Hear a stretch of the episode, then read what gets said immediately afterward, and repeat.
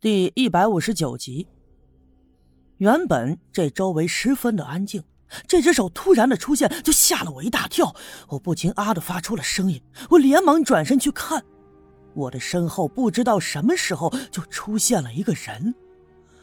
这个人个子不高，身形消瘦，头发蓬乱，脸上还有一层厚厚的油泥。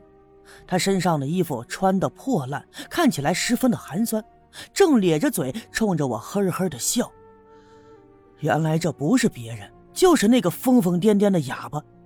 我刚才完全没有听到任何的声音，所以我不知道他到底是什么时候出现在我的身后的。我的叫声当然也被栓柱给听见了，他赶紧从那个破屋子里跑出来，到了我和哑巴跟前。他一把拉过哑巴的胳膊，把那只补好的鞋就塞进了他的怀里，冲着他呵呵的笑了，说道：“哼哑巴叔叔。”这只鞋是你的吧？我叶叔叔都帮你补好了，你快拿去穿上吧。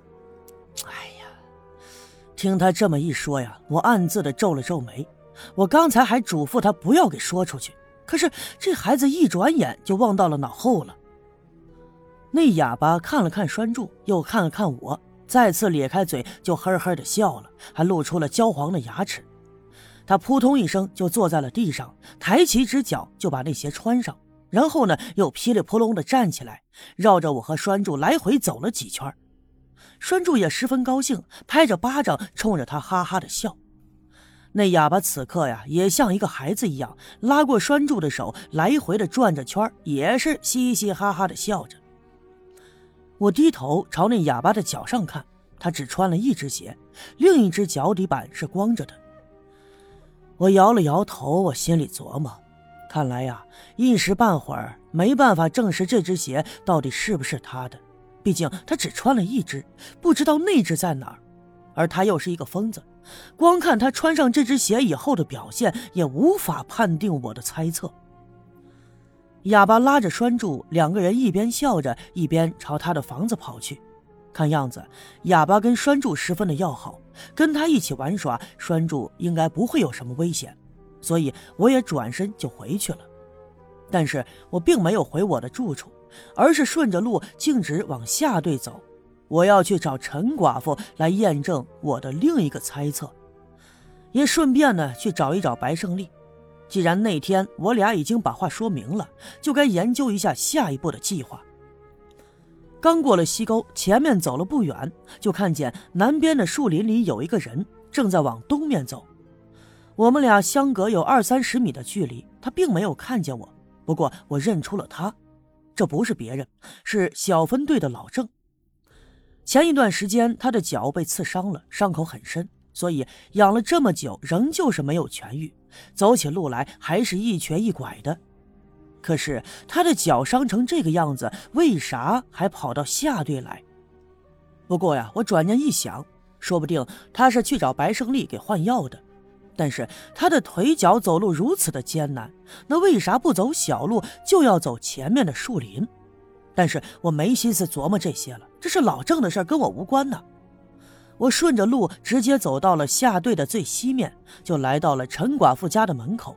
我站在院门外往里面看，屋门开着，门帘卷上去挂在门梁上，屋子里往外还冒着蒸汽，看来陈寡妇是在屋子里烧水干活呢。我左右的张望了两眼，附近并没有别人，我也没喊陈寡妇的名字，便推开了院门，径直走了进去。快到门口的时候，我才小声的冲着屋子里喊：“陈姐，你在家不？”陈寡妇当然在家，他听到我的喊声，从厨房里探出头来。他身上扎着围裙，果然如我所猜测，他正在收拾屋子。看见是我，他咧开嘴笑了。上下打量了我两眼，说：“哟，我还当啊你不敢来我家了呢。你现在是校长，我是个寡妇，跟我接触多了，被人说闲话，那你就不划算了呀。”他这么一说，我反倒有些尴尬。陈寡妇当然也看得出来，于是话锋一转，就问我：“啊，你这大校长来我家干啥呀？是不是有啥事儿啊？”“啊，陈姐。”我还真是有事想求你呢。听我这么一说，陈寡妇冲我摆了摆手，我跟着她进了屋。她这屋子仍旧像我之前的印象中那样收拾得干净整洁。她让我坐在炕上，给我沏了杯茶放在面前，然后他抱着双臂就靠在门墙上，笑着问我：“说吧，你找我有啥事儿啊？”其实我早在来的时候就准备好了说辞。哦，我是想求陈姐，呃，帮我做双鞋。啊，做鞋？很明显，这出乎了陈寡妇的意料之外。看她这副样子，我连忙解释：“哦，这不是，这不是那天晚上我在你家养伤，我看见你那鞋底子，哎，手艺还不错呢，我就想求你啊，帮我做双鞋。你看我这双鞋已经穿了很久了，这几乎都坏了，又没工夫到县城里去买一双新的，那我就想求求陈姐，你帮帮忙。当然了，不会让你白忙活的。”那我就按买鞋的价钱给你呀。我对陈寡妇解释，脸上故意的露出了轻松自然的表情。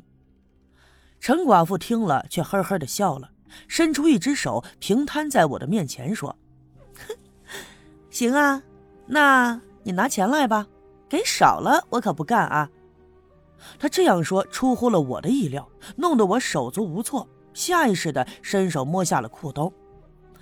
我此行来的匆忙，身上并没有带多少钱，但是我把仅有的那些钱掏出来，都递到了他的面前。可是陈寡妇的手却一翻，啪的一声打在了我的手背上，笑着就对我说了：“切，就说你们这些有文化有见识的人啊，这点事儿还听不出来呀？得了得了，我是跟你闹着玩呢，不就是做一双鞋吗？还要啥钱呢？你把鞋脱下来，我给你量量，你脚丫子有多长。”说着，他转身到一旁的柜子里，拿出了一把尺子，转过脸看着我说：“，赶紧的，你倒是脱鞋呀！”这，这反倒弄得我有些不好意思了。不过，我还是脱掉了右脚的鞋子。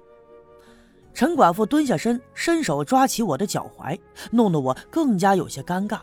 可是，她却满不在乎的拿尺子在我脚上量了两下。然后站起身，在一旁拿起一个铅笔头，在墙上的报纸上就写下了尺寸。哼，你找我就是做鞋的事儿啊？这没别的事儿了？陈寡妇又问。我摇了摇头，哦，没了没了，这就够麻烦陈姐的了，没别的事儿了。